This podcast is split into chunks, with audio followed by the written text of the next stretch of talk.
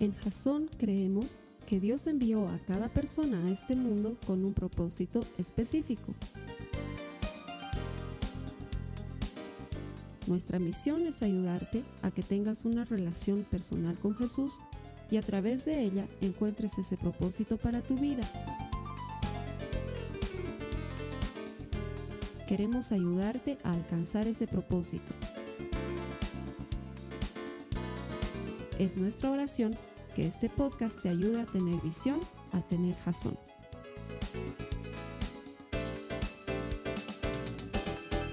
Bienvenido a la segunda semana de Jacob. El objetivo de esta serie es robustecer nuestra confianza en Jesucristo. ¿Por qué? Porque toda esta temporada ha estado minando nuestra confianza en Él, lastimándola de una u otra manera. Esto de vivir la pandemia, la recesión económica, las dificultades que contrae este tema a nivel mundial, hace que muchos se sientan resentidos en su confianza al Señor. Yo espero que estudiando la palabra de Dios a partir de la vida de este hombre Jacob, que se parece mucho a nosotros, encontremos las maneras por medio de las cuales podamos robustecer esa confianza. Yo oro para que el Espíritu Santo obre en tu vida a través del mensaje de hoy y te ayude a creer. Sí, así se llama el mensaje de hoy, porque la semana pasada ya hemos puesto la base. La base es que este Jacob es autosuficiente como muchos de nosotros. Trata de hacer las cosas a su manera y entonces mete la pata a su manera y entonces trata de resolver las cosas a su manera y termina metiendo la pata un poquito más como muchos de nosotros. Y es hasta que el Señor lo toca y lo quiebra que él se da cuenta que lo que necesita es ayuda sobrenatural.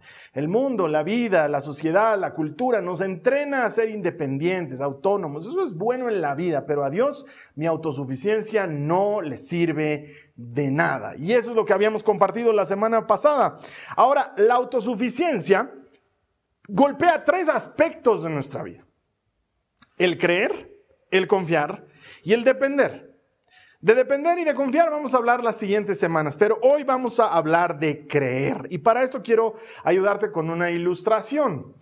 No sé si viste esta película, es antigua, es una película antigua con Mel Gibson eh, que se llama Señales personalmente para mí fue, wow, una película increíble, ¿sí? Obviamente, ciencia ficción, pero me pareció increíble porque combinaba estos aspectos de la ciencia ficción con, de alguna manera, la fe. Mel Gibson encarnaba a un pastor metodista, si no me equivoco, que había sufrido la muerte de su esposa y a causa de la muerte de su esposa él había perdido la fe, ¿sí?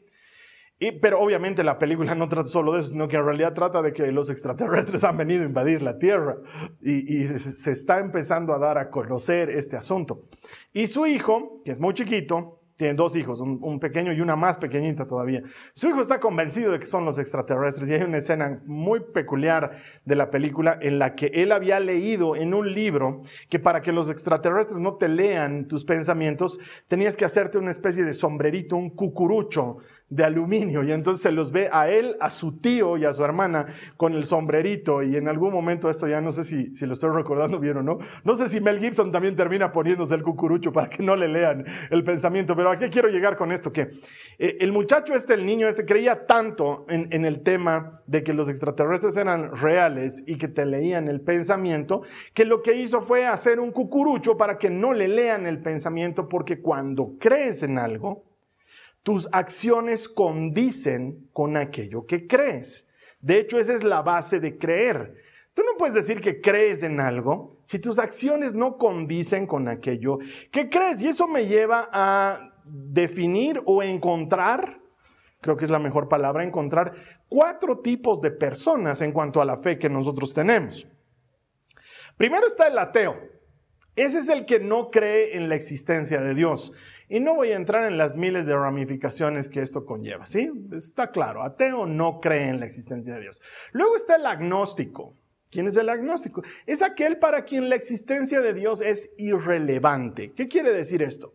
Que ya sea que exista o que no exista, ¿qué más da? Y hay personas que tienen este tipo de creencia. Luego está el que yo llamo el cristiano ateo.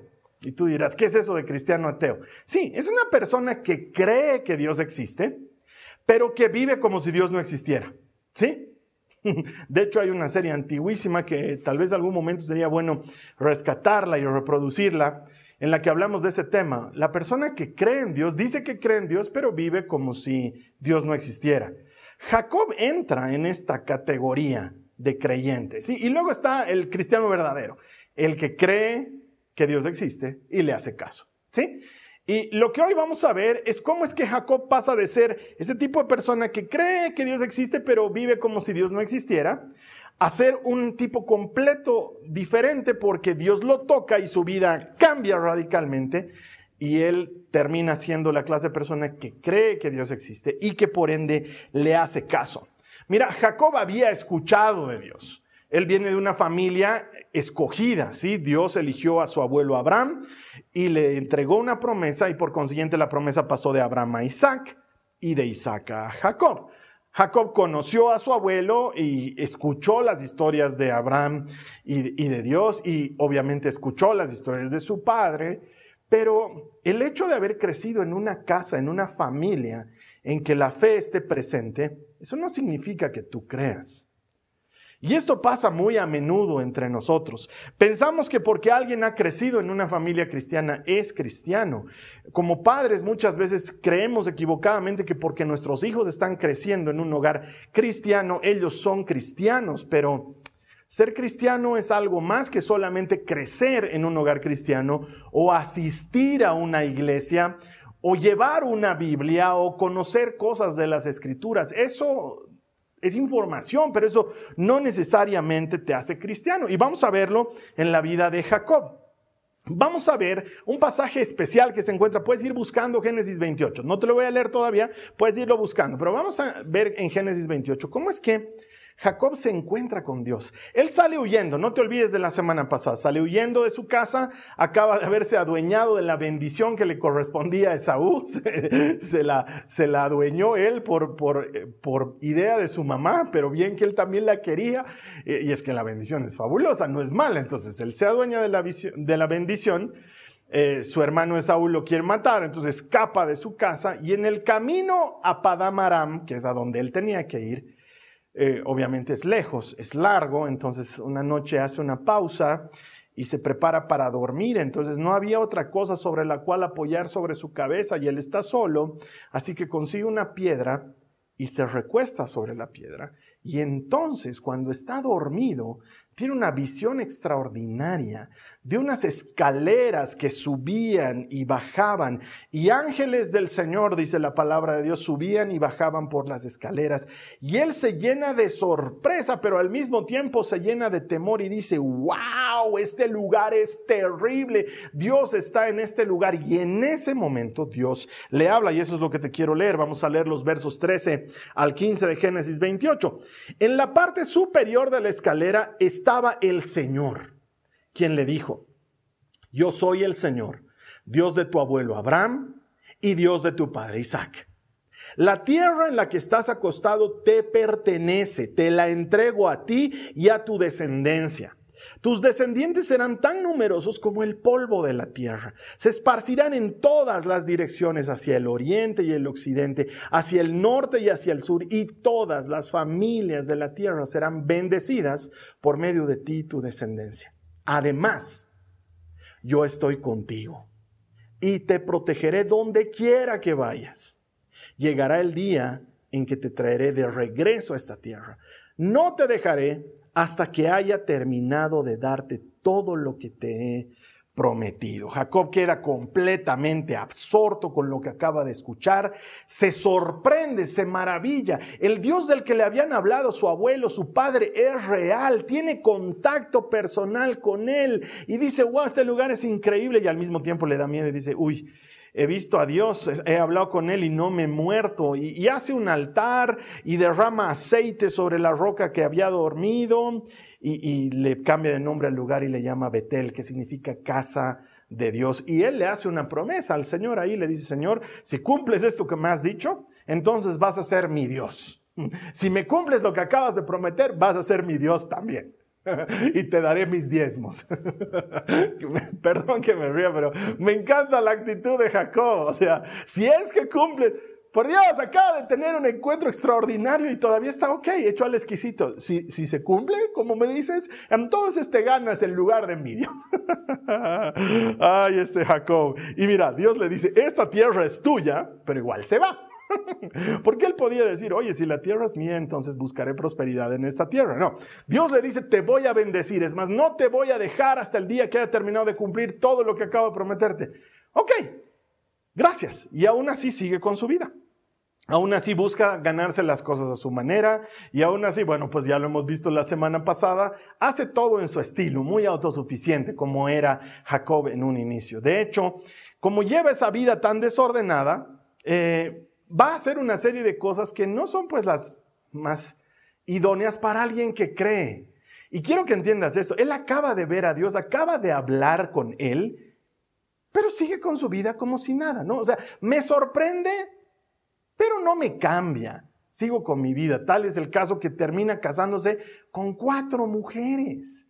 Esa es una de las cosas más extrañas en las escrituras. Y quizás alguien me diga, pero ¿y por qué Dios permitía que en esa época se casen, porque no es el único caso. ¿Por qué Dios permitía que se casen con muchas mujeres? A ver, la respuesta es bien simple y te puede sorprender. Es por la misma razón que Él permite que nosotros pequemos, por ejemplo. ¿Te has puesto a pensar en eso? Eso se llama libre albedrío. Dios nunca se apareció con Jacob y le dijo, ¿qué tal si te casas por segunda vez? Fue idea suya. El hecho de que Dios permita que algo suceda no significa que Dios apruebe que suceda. ¿Me entiendes de lo que estoy hablando? Este tema de que por qué Dios permitió Dios permite que el hombre sea libre y que elija y que cometa errores y que fruto de embarrarse aprenda la lección. Luego, más tarde, años más tarde, por medio de Moisés establecerá muchas de las leyes que gobernaron el pueblo de Dios en un inicio.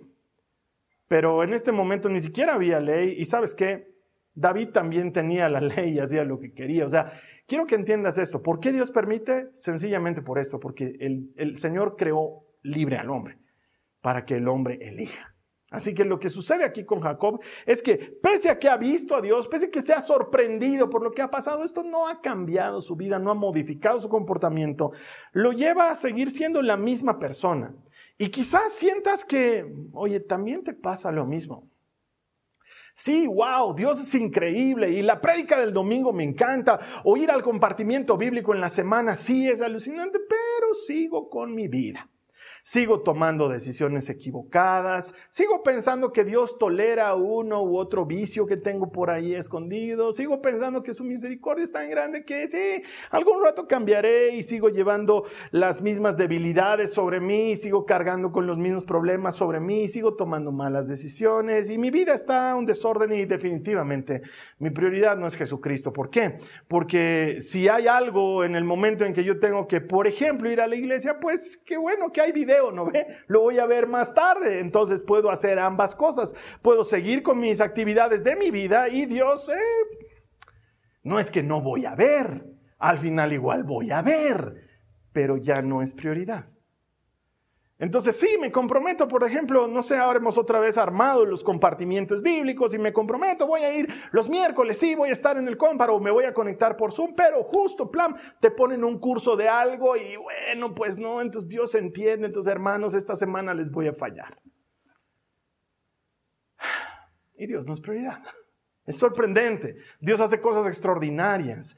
Sí, cuando su palabra toca mi corazón, siento su presencia, pero esto es más importante o esto es más necesario, más urgente, y entonces Dios pasa a un segundo y a un tercer lugar.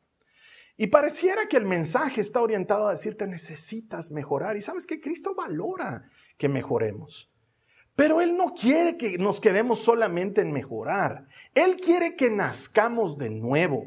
Esto no se trata de un cambio de comportamiento, se trata de una transformación espiritual. Cuando Nicodemo está reunido con Jesús, Jesús le habla y le dice, lo que hace falta es que el hombre nazca de nuevo, porque mientras eres carne, lo que haces es de la carne, pero cuando ya eres espíritu, lo que haces va a ser del espíritu.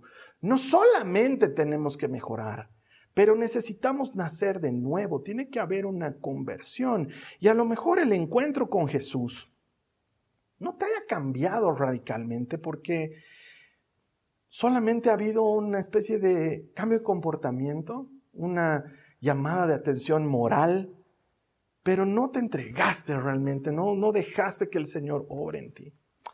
Y sabes que yo creo que esta serie es un llamado para decirte, oye, no esperes que el Señor te quiebre. No esperes tocar fondo, no esperes que la vida se ponga difícil para clamar al Señor y para volverte a Él, sino que vuélvete a Él de una vez. Sabes que Jacob tuvo que vivir muchas cosas duras para que su vida cambie. Y es que creo que realmente Jacob había escuchado de Dios, creía que Dios existe, pero vivía como si Él no existiera. ¿Sí? Les pasa a muchos. Eh, porque sabes qué?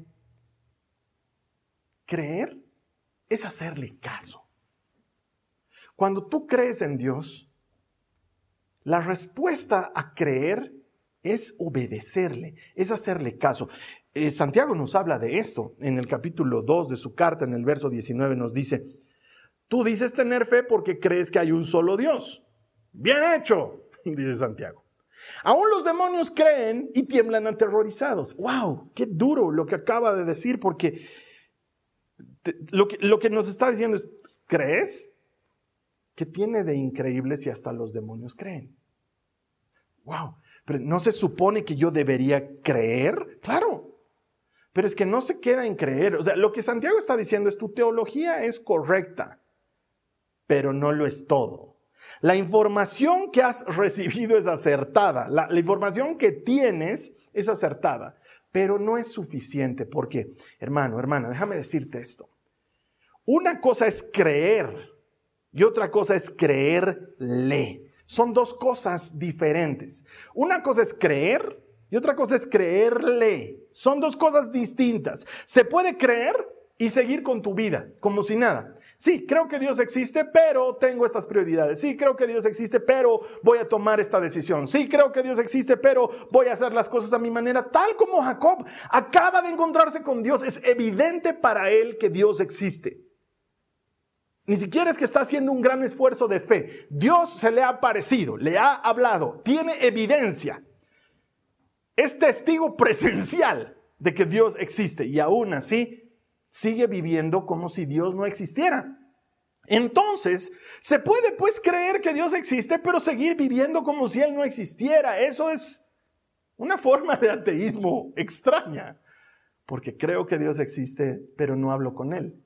Creo que Dios existe, pero no lo tomo en cuenta para mis decisiones. Creo que Dios existe, pero no hago caso a lo que dice su palabra. Sí, su palabra dice tal o cual cosa, pero yo prefiero hacerlo a mi modo. Y es que no es lo mismo creer que creerle. Creerle es distinto. Creerle es hacerle caso. Por ejemplo, Deuteronomio 28, una de las citas sobre la bendición y la maldición, él dice, si caminas en mi palabra, y guardas mi pacto y obedeces mis mandamientos, yo te bendeciré en el campo y en la ciudad. Bendeciré el fruto de tu trabajo, bendeciré el fruto del vientre de tus animales, bendeciré el fruto de tu vientre. Serás bendito cuando salgas de camino y cuando regreses. Serás bendito al levantarte y serás bendito al acostarte. Sembrarás y cosecharás en abundancia. Tus enemigos te perseguirán y huirán por siete caminos. O sea, te ha dado una pauta clarísima de, si me haces caso, esto va a suceder. Entonces, si yo te creo, Señor, te hago caso. Quiero la bendición como la quería Jacob, entonces haré las cosas a tu manera, no a la mía. Te pongo otro ejemplo. El Señor dice, no se afanen por nada. Miren las aves del cielo, miren los lirios del campo. No cosechan, no siembran, no hilan, no tejen, no les falta nada. Entonces, si te creo, Señor, te hago caso. ¿Qué hago afanándome? ¿Qué hago preocupándome? Sí, pero es que Carlos Alberto es espontáneo, me nace de dentro. A mí también, pero ahí es cuando tomas ese pensamiento y lo sujetas a Cristo y haces prevalecer la palabra de Dios por sobre ese pensamiento. ¿Por qué? Porque te creo, Señor. Tu palabra me dice que no me afane por el día de mañana, entonces te entrego mi afán y te creo. Tu palabra dice, no se afanen por nada. En cambio, oren por todo. Entonces, cuando estoy afanado, te entrego aquello que me está afanando. ¿Por qué? Porque te creo. Si tú me dices que es bueno para mí, entonces yo te hago caso y creo que es bueno y lo pongo en práctica. Otro ejemplo, la palabra dice que hay más dicha en dar que en recibir. Entonces, ¿por qué nos desesperamos tanto por tener y por acumular y por recibir? Porque si le crees, le haces caso.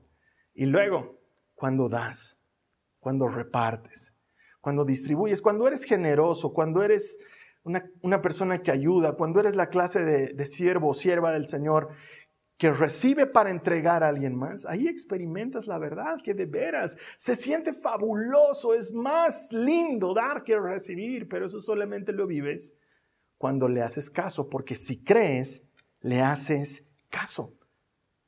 El apóstol Juan lo pone de esta manera en su primera carta, en el capítulo 2, los versos 3 al 5, dice, podemos estar seguros de que conocemos a Dios si obedecemos sus mandamientos. Si alguien afirma, yo conozco a Dios, pero no obedece los mandamientos de Dios, es un mentiroso y no vive en la verdad. Pero los que obedecen la palabra de Dios demuestran verdaderamente cuánto lo aman. Así es como sabemos que vivimos en Él. Entonces, para los hermanos, las hermanas que dicen, no, estamos viviendo la era de la gracia, la obediencia no es necesaria, no han leído el Nuevo Testamento. Juan nos está enseñando claramente. La manera en que le dices al Señor, sí te creo, es haciéndole caso de lo que Él te dice que es bueno para tu vida. Creer es hacerle caso. Es como alguna vez que mis hijas se enferman y tengo que darles una de esas, uno de esos jarabes horribles que saben asqueroso, porque además entre mi esposa y yo siempre probamos primero antes de darles, ¿no? Y a veces probamos y, ay, es horrible, no les va a gustar, ni modo. Y les tenemos que dar y sabes qué, papá, ¿es feo? Sí, no les miento, es feo. Pero te va a hacer bien, ay, no, no quiero. Créeme, te va a hacer bien. Y la manera en la que mis hijas me muestran que me creen es cuando me hacen caso. Cuando reciben ese jarabe, por amargo que sea, y esperan que el resultado sea el que yo les he ofrecido. Creer es obedecer. Jacob no ha entendido eso todavía.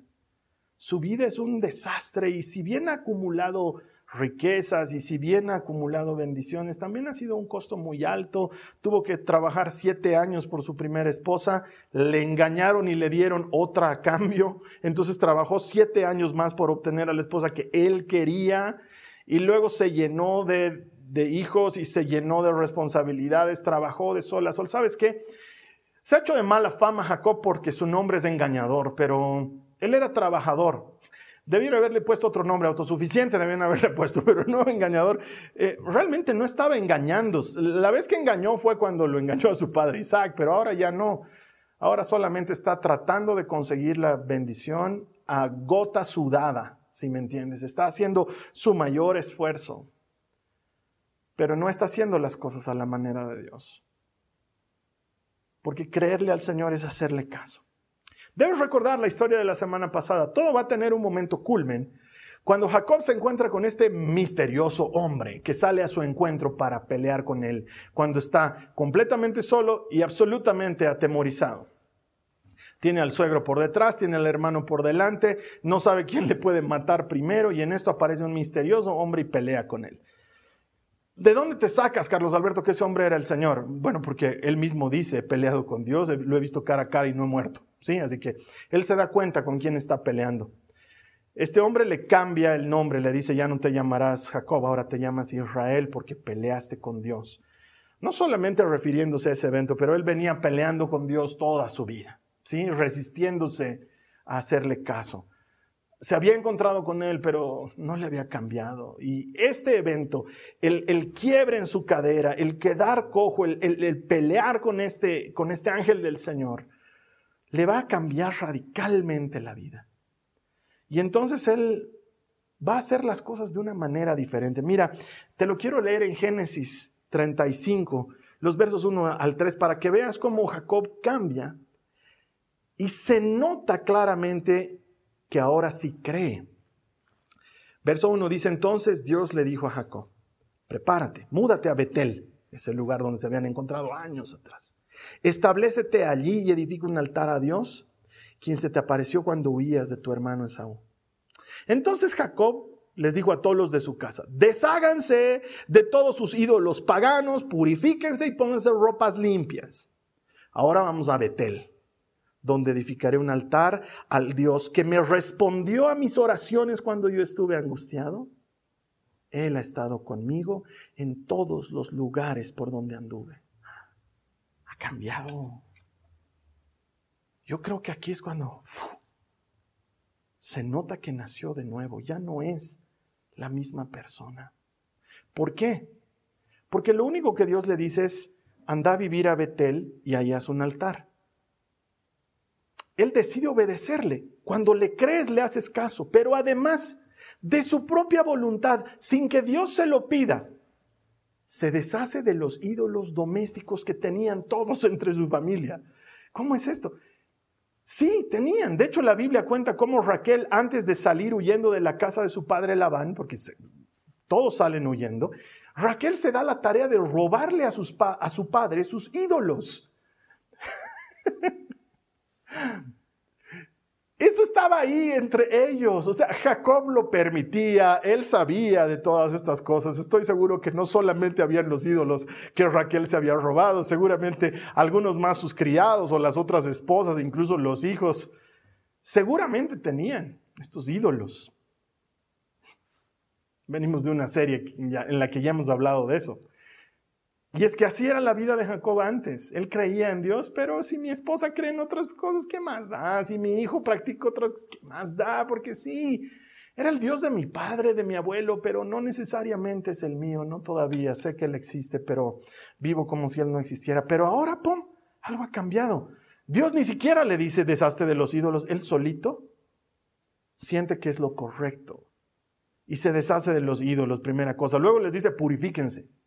Ellos ni siquiera tenían ley, quiero que me entiendas esto. Para presentarse delante de Dios había que purificarse porque la ley mandaba eso, pero ellos no tenían ley. Pero es que la ley ya no, no, no necesita estar escrita en piedra, estaba escrita en su corazón. ¿Sí me entiendes de lo que estoy hablando? Hubo un cambio, una conversión real, un nacimiento de nuevo y algo dentro de su corazón le decía, tengo que presentarme limpio delante de Dios y todos ustedes tienen que hacer lo mismo y se purifican.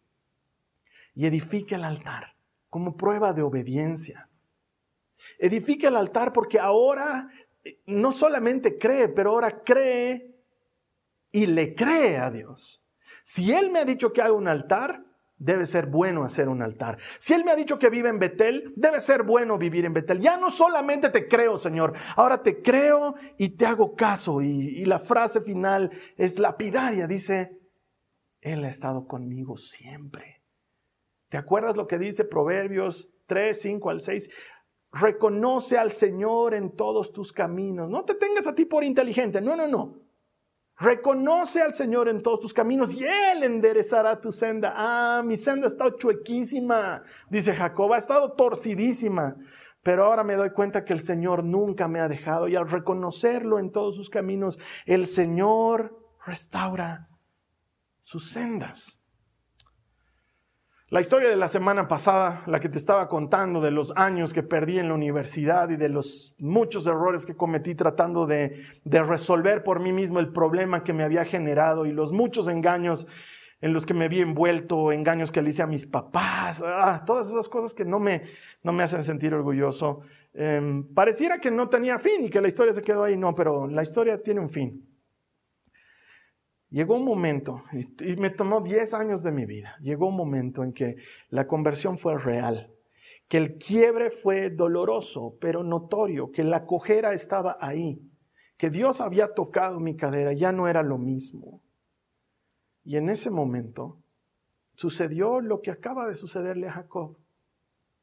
Entendí que no bastaba con creer en Dios, sino que había que hacerle caso. Entonces empecé a hacer como Jacob las cosas que sabía que Dios quería que haga. Él quería que haga las cosas correctas. Entonces me volví a inscribir a la universidad. Esta vez pagaba yo mis estudios, ya no lo hacía mi papá.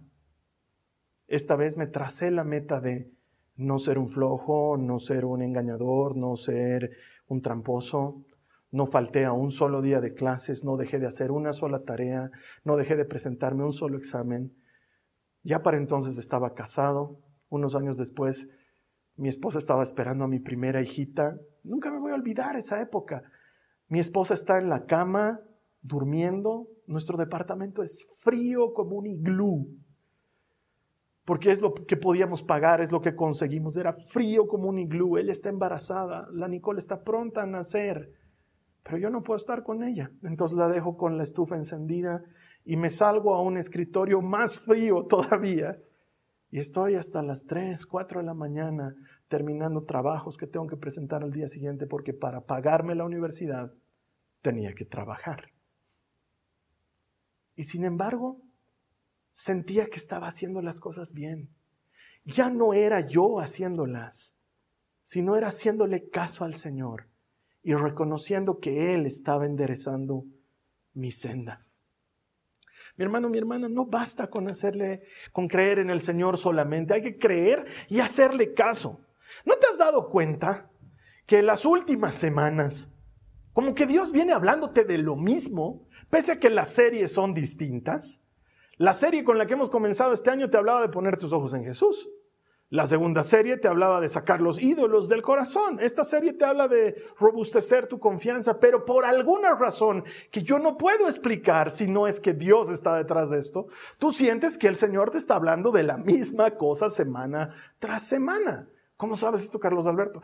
Porque recojo testimonios de la gente. Y sabes qué, me parece increíble que una persona que está pasando por una enfermedad sienta que Dios le está hablando por lo mismo, que una persona que está sobreviviendo un divorcio sienta que Dios le está hablando sobre lo mismo, que una persona que está en un momento tranquilo de su vida sienta que Dios le está hablando de lo mismo, sabes que son temas completamente diferentes, la prédica es la misma, pero a cada uno Dios le está diciendo algo especial. Oye, ¿no sientes que Dios está hablando de lo mismo y de lo mismo y de lo mismo? Y entonces, ¿no te parece que es tiempo de creerle?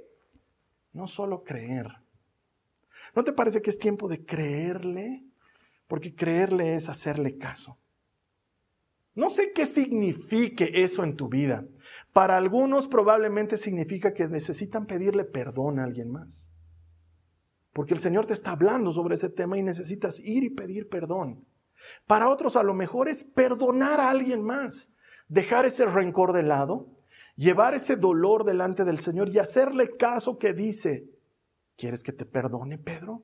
Perdona tú también.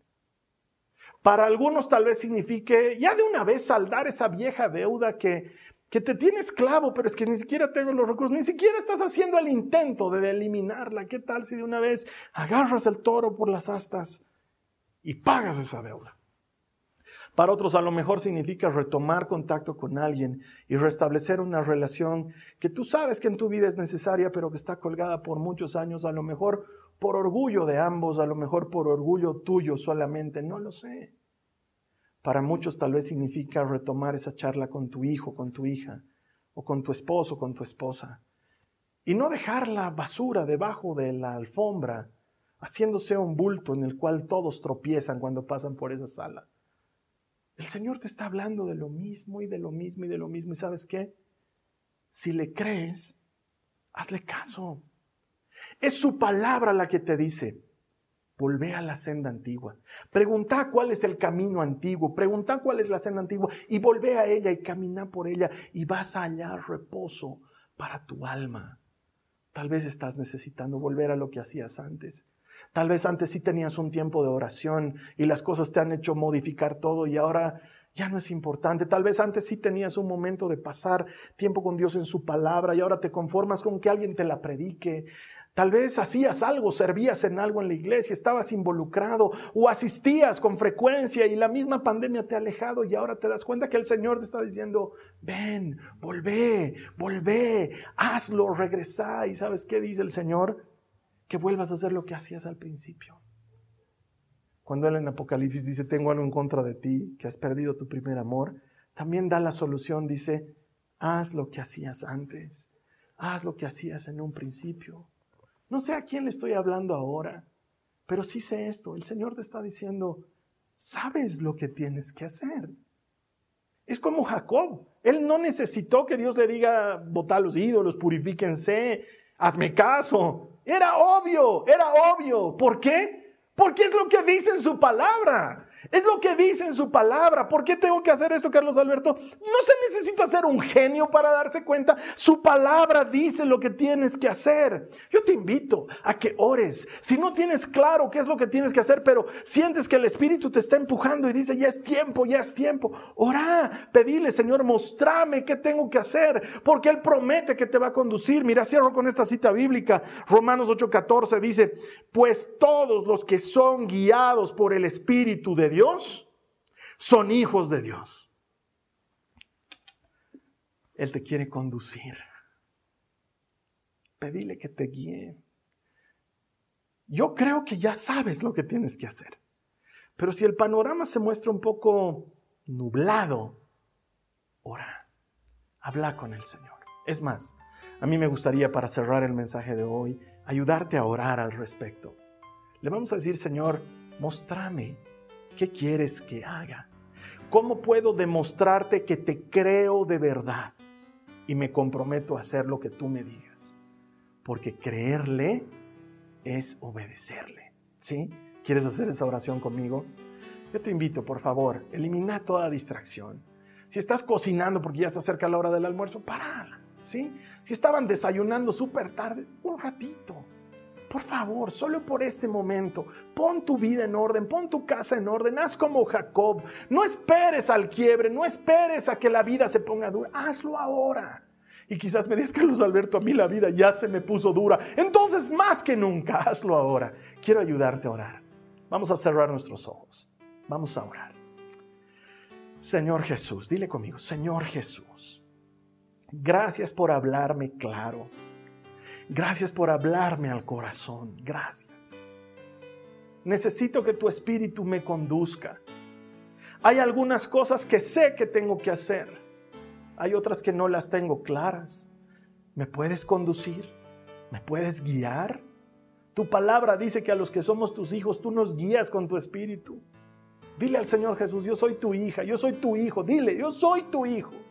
Guíame conducime, lo que tú me digas que tengo que hacer, lo voy a hacer, te voy a hacer caso, Señor. Mi manera de decirte que te creo va a ser siempre obedeciéndote. Dame un corazón dócil, dame un corazón obediente, que mi deleite esté en hacer lo que tú me dices que tengo que hacer. Lo voy a hacer, Jesús. Guíame, conducime. Gracias, Señor. Amén. Esa es una oración poderosa, porque si tú le pides al Espíritu que te conduzca, Él lo hace, porque Jesús lo prometió, dijo, mi Espíritu les guiará toda verdad. Es una promesa y Él siempre cumple sus promesas. Para muchos de los que están escuchando este mensaje, probablemente es la primera vez que escuchas de Jesús y dices, wow, toda mi vida he creído que Él existe, pero he vivido a mi manera como si Él no existiera. Y hoy siento que tengo la oportunidad de entregarle mi vida a Jesucristo, de que haya esa conversión de la que hablas, Carlos Alberto. Nacer de nuevo, quiero hacerlo. Si tú quieres hacer eso, yo te invito. esto es maravilloso, es la mejor oportunidad de que le entregues tu vida a Jesucristo. Vamos a hacer una oración muy sencilla. Le vamos a pedir perdón por nuestros pecados y le vamos a pedir que nos dé esa vida nueva que Él ha comprado para nosotros. Si tú quieres hacer esta oración, yo te invito a que la hagas conmigo. Es muy sencilla. Solamente repetí después de mí. Dile al Señor, Señor Jesús, te creo. Te pido perdón por todos mis pecados. Te recibo como mi Señor y mi Salvador. Te entrego mi vida. Tú moriste por mí. Ahora yo viviré para ti. Amén. Si tú has hecho esta oración, Quiero ser el primero en darte la bienvenida a la familia de Dios. La palabra promete que todo el que invoque el nombre del Señor será salvo. En este momento hay fiesta en el reino porque tú has venido a la familia. Bienvenida, bienvenido. Que el Señor te siga bendiciendo. La siguiente semana vamos a seguir hablando sobre este Jacob que tiene tanto para enseñarnos en su vida. La siguiente semana toca hablar de confianza. Vamos a buscar desde la palabra cómo sanar la confianza. Entonces hay dos cosas que puedes hacer para ayudarme. La primera, compartí este mensaje a alguien más. Alguien necesita verlo, no sé quién, pero alguien necesita verlo. Y no tengo contacto con esa persona, pero tú sí tienes contacto con esa persona. Y es gratis y es simple. Solo es pasarle el enlace. Está en YouTube, está en Facebook, la puede escuchar en Spotify, en iTunes, en Deezer. Hay miles de formas de que escuchen o vean este mensaje. Primera cosa que te pido, ayúdame a compartirla. Segunda, ¿qué tal si invitas a alguien más a la siguiente semana? Porque estoy seguro que hay mucha gente que necesita sanar su confianza en una época tan devastadora como esta. Invítala, invítalo. Quizás el Señor toca en ese momento su vida. Y cuando alguien encuentra a Dios, encuentra vida. Eso es lo que creemos aquí en Jason y hacemos todo lo que hacemos por eso, esperando que encuentren vida abundante, esa vida que el Señor compró en la cruz del Calvario. Así que te he dado esas dos tareas, confío en que me puedes ayudar. Yo solo no puedo, pero entre todos nosotros podemos hacer llegar este mensaje hasta el último rincón del mundo. Voy a estar esperando aquí la siguiente semana por ti para que hablemos más sobre la vida de Jacob. Esta ha sido una producción de Jason Cristianos con propósito. Para mayor información sobre nuestra iglesia o sobre el propósito de Dios para tu vida, visita nuestro sitio web www.jason.info. Allí encontrarás muchos recursos para animarte en tu relación con Dios, enseñanzas, nuestro blog, prédicas y mucho más. Te lo deletreamos www.jazon.info. También puedes visitarnos en nuestro sitio en Facebook www.facebook.com barra Que Dios te bendiga abundantemente. Muchas gracias.